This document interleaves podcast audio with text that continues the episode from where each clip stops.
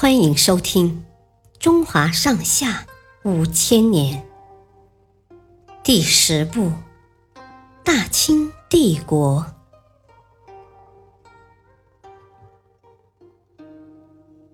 头可断，发不可剃。古时候，汉族男人历来是把头发竖起来盘在头上，但满族人是剃掉前面的头发。把后面的头发编成辫子。清军在攻占全国大片土地以后，发布了一道剃发令，就是要求所有的男子都要剃发，违抗命令者一律砍头。公元一六四五年的夏天，剃发令传到了南方的江阴，江阴的老百姓都不愿意剃发。去向知县方亨请愿，方亨却把人们骂了一通。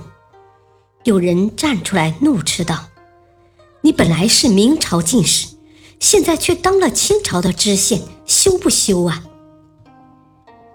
几天之后，全城人和周围乡镇的老百姓聚集起来，约有十多万人。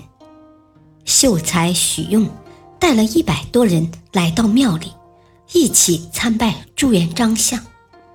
他说：“束发是我们祖先留下来的传统，怎么可能剃发？现在我们只有横下一条心：头可断，发不可剃。无论如何，要与清军抗争到底。”这时，清军已经逼近了江阴。人们把知县方亨抓起来，又推举典史严应元为首领。严应元把大家召集起来说：“这次参战都是各位自愿的，所以就不能顾及个人生死了。希望大家和我一起誓死守城。”众人齐声响应：“誓死守城。”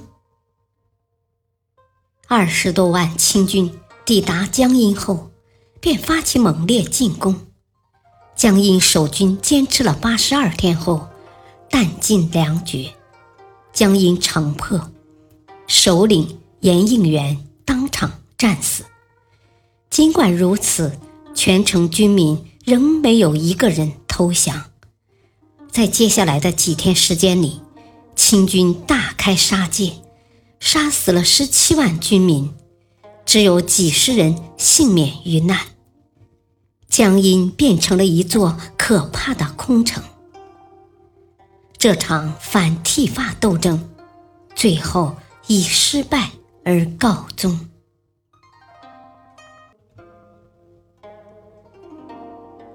感谢收听，下期继续播讲第十部。大清帝国，敬请收听，再会。